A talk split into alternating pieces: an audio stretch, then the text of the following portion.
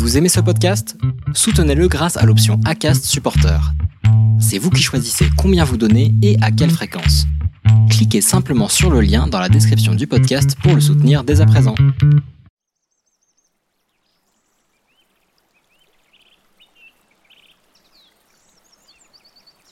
Déjà, je voulais commencer par un mot positif.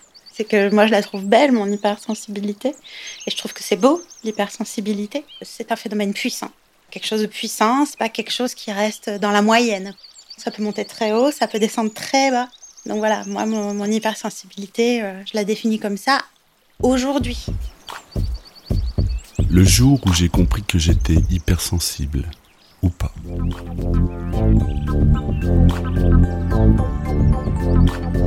HS, c'est une série d'entretiens avec des gens comme vous et moi, qui un jour ont pointé du doigt certaines caractéristiques de la douance en eux.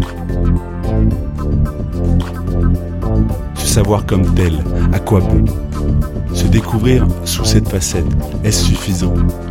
Faut-il se faire tester au risque de perdre d'illusoires illusions? Comment vit-on avant d'identifier ces signes? Que se passe-t-il quand on a franchi le pas de passer le test qui prouverait qu'on est un haut potentiel? Et que vit-on une fois qu'on sait qu'on l'est ou pas? Merci d'écouter HS, le podcast situé à l'intérieur d'un hypersensible. Ou pas.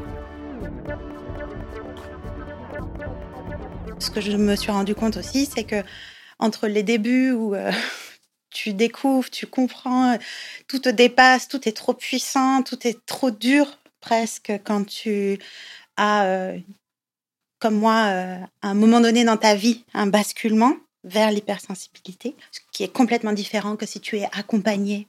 L'idée, c'est vraiment que je parle aujourd'hui. Ce que j'apprécie beaucoup, c'est de savoir d'où on parle.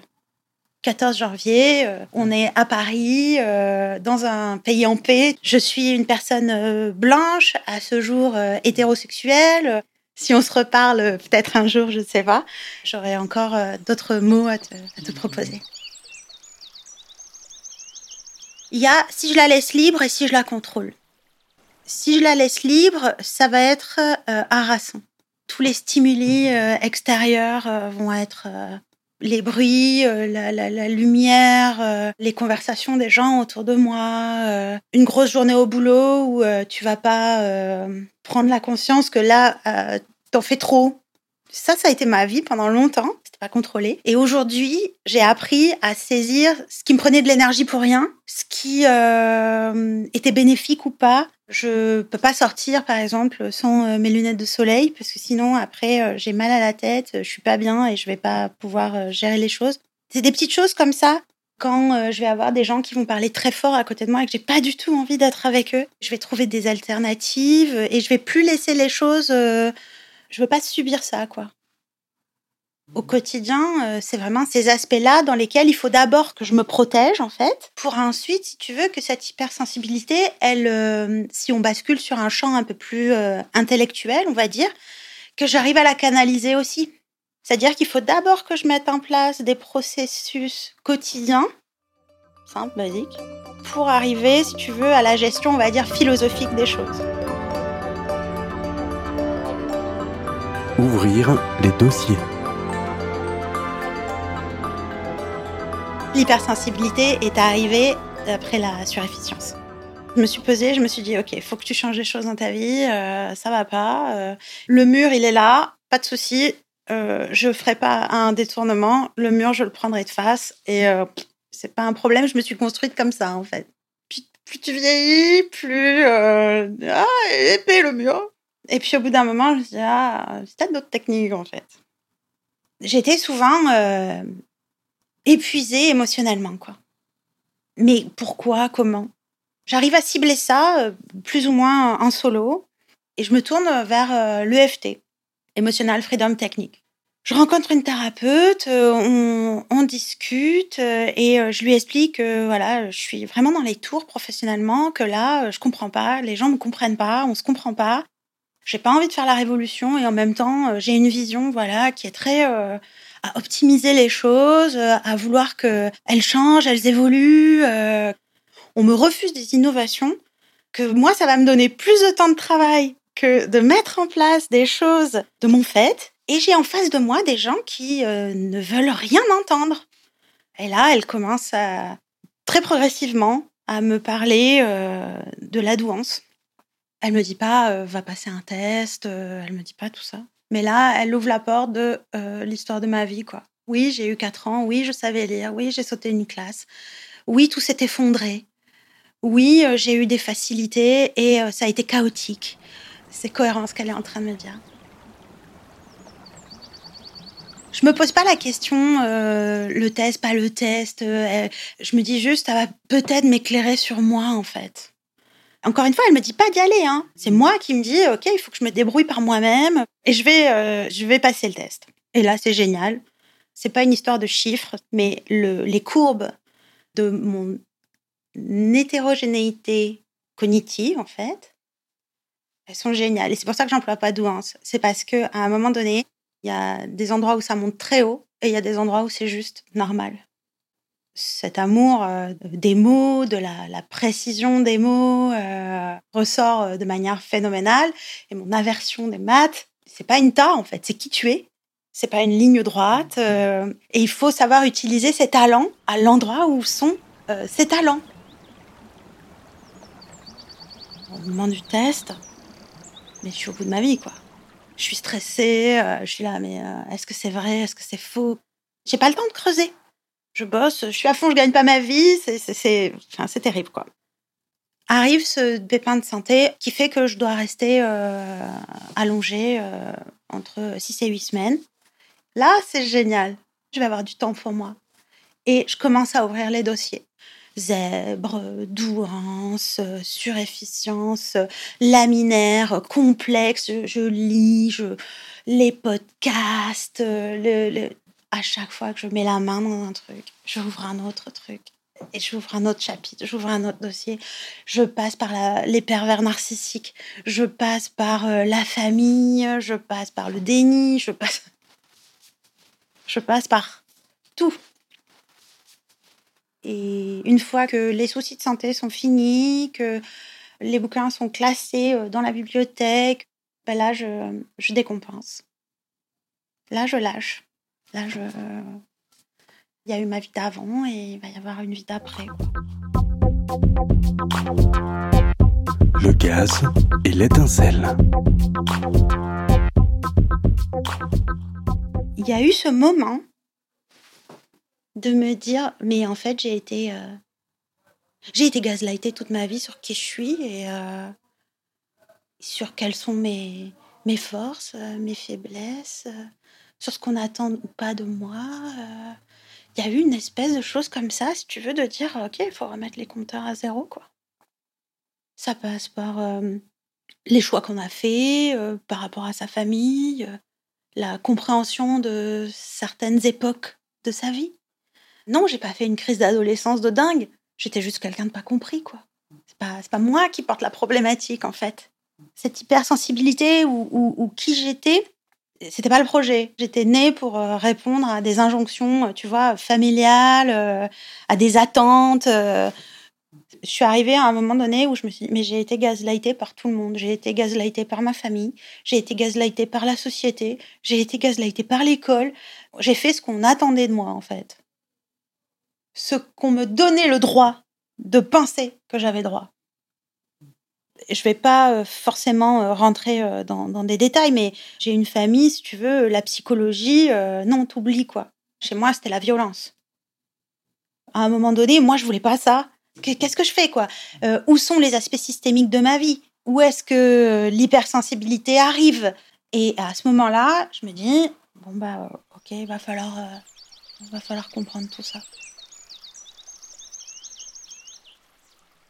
le moment qui a été ultra déclencheur pour moi, c'est le moment où j'ai pris conscience que j'avais des pervers narcissiques dans ma propre famille et que ce gaslighting dont je te parle était prévu, si tu veux, pour euh, modifier ma perception du monde. La page Wikipédia de gaslighting, elle est top. C'est une forme d'abus mental dans lequel l'information est déformée ou présentée sous un autre jour, omise sélectivement pour favoriser l'abuseur ou faussée dans le but de faire douter la victime de sa mémoire, de sa perception et de sa santé mentale. Par exemple, dans le film avec Ingrid Bergman, euh, Gaslight, son mari fait des trucs dans la maison et il y a des baisses d'intensité euh, de lumière et tout. Et elle lui dit euh, Tu as remarqué ça? Il lui dit Mais c'est toi qui es folle. Un peu de la même manière que quand tu dis à un enfant hypersensible Arrête de faire ton cinéma. Bah, en fait, je suis pas en train de faire du cinéma, je suis juste en train de vivre ma vie, quoi.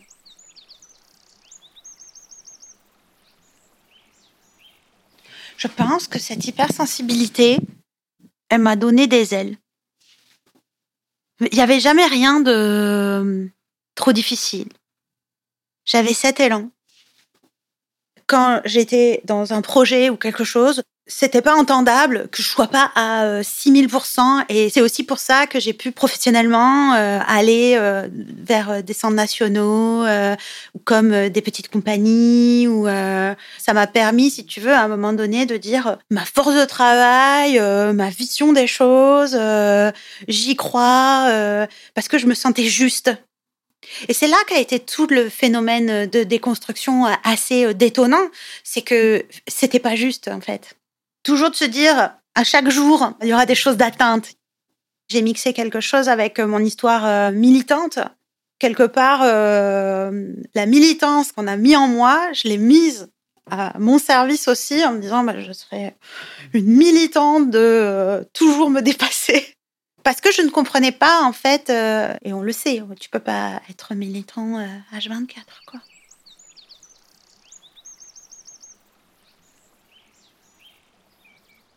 Aujourd'hui, ce qui est facile, c'est que je veux toujours vivre les choses avec passion. Mais je me comprends, je comprends le monde dans lequel je vis et je sais que il faut mettre en place des stratégies.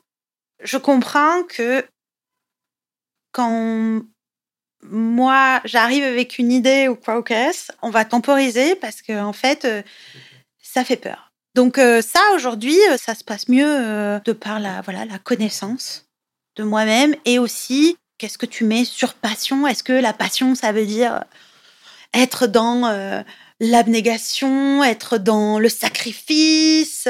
J'ai déjà dit le mot judéo-chrétien, mais on a quand même dans nos sociétés ce côté, enfin, je veux dire, si le burn-out, c'est le problème du 21e siècle, faut quand même qu'on se repose la question collectivement et de par notre histoire aussi, quoi.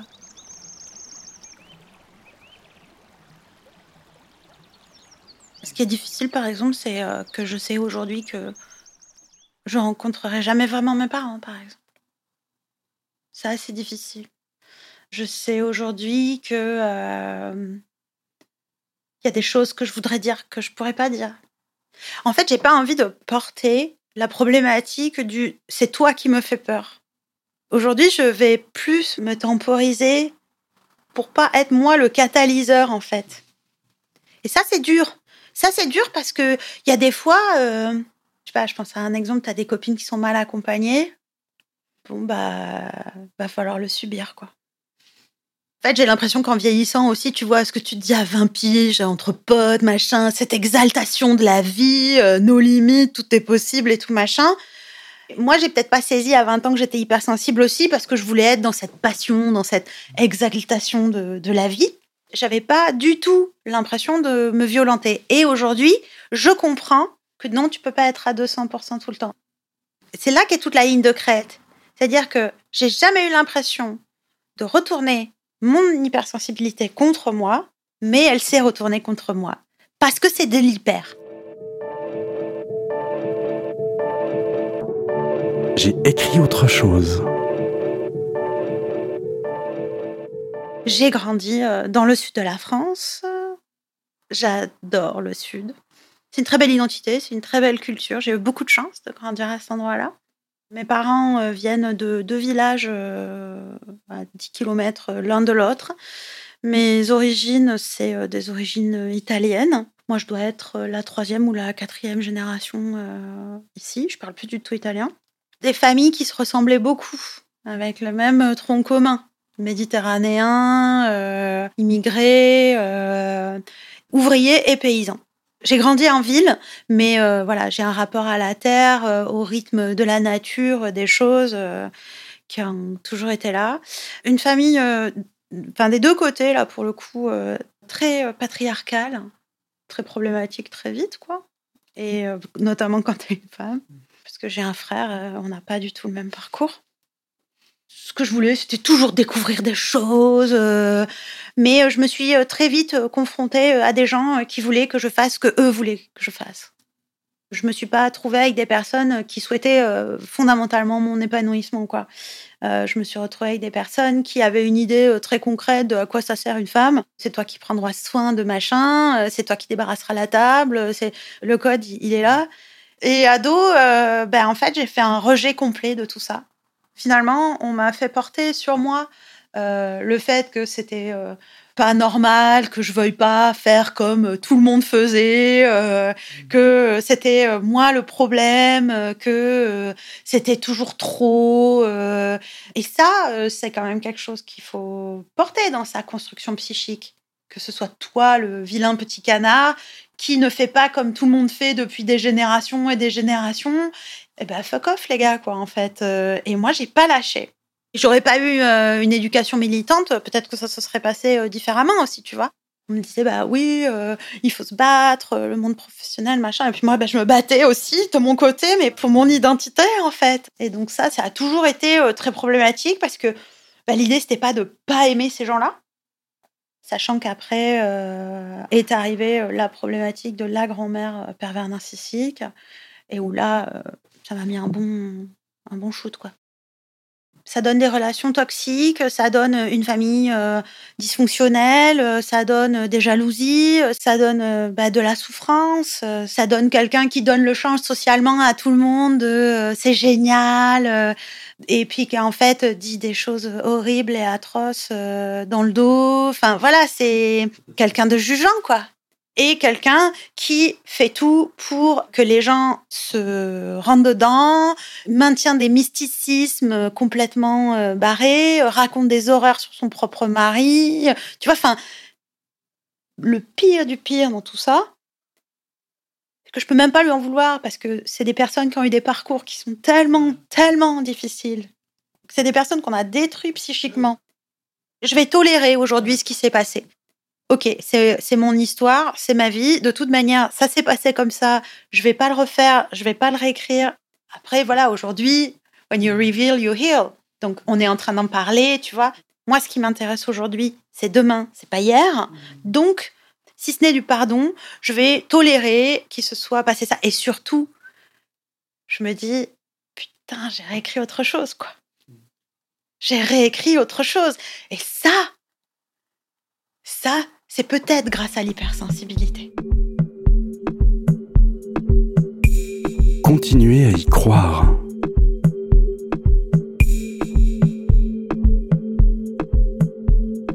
Quand j'ai ouvert la boîte, euh, j'ai aussi entamé ma déconstruction féministe. Et je suis allée chercher euh, du contenu. C'est un volet qui a été euh, très difficile. Hein. De la même manière que tu découvres ton hypersensibilité, moi, euh, j'ai découvert euh, la violence du monde dans lequel je, vivais, en fait, et ce contre quoi j'étais à contre-courant depuis toujours. Et en faisant la, liste, je me suis dit, euh, il faut parler de ces femmes qui m'inspirent au quotidien et qui, à leur manière, sont militantes aussi. Donc moi, j'ai envie de te parler de l'ISO, j'ai envie de te parler de Gada Atem, qui est euh, la directrice de la Maison des Femmes dans le 9-3. J'ai envie de te parler de Marina Rollman, de Blanche Gardin, d'Adèle Haenel, ce qu'elle a fait, mais c'est déjà au cinéma, mais, euh, mais en plus, en tant que personne, elle a posé le stand. Elle a dit, euh, là, à un moment donné, non, on va faire bouger les choses, quoi. J'ai aussi envie de te parler de Yoko Ono et de John Lennon, de Christiane Taubira, de Megumi Garashi, une de mes artistes euh, japonaises euh, préférées. J'ai envie de te parler de Sophie-Marie Laroui. C'est des gens qui m'inspirent déjà. C'est des gens qui créent en moi des émotions qui me font du bien. J'écoute Marina Rollman, mais je crois à l'humanité, quoi. Son spectacle est absolument euh, génial.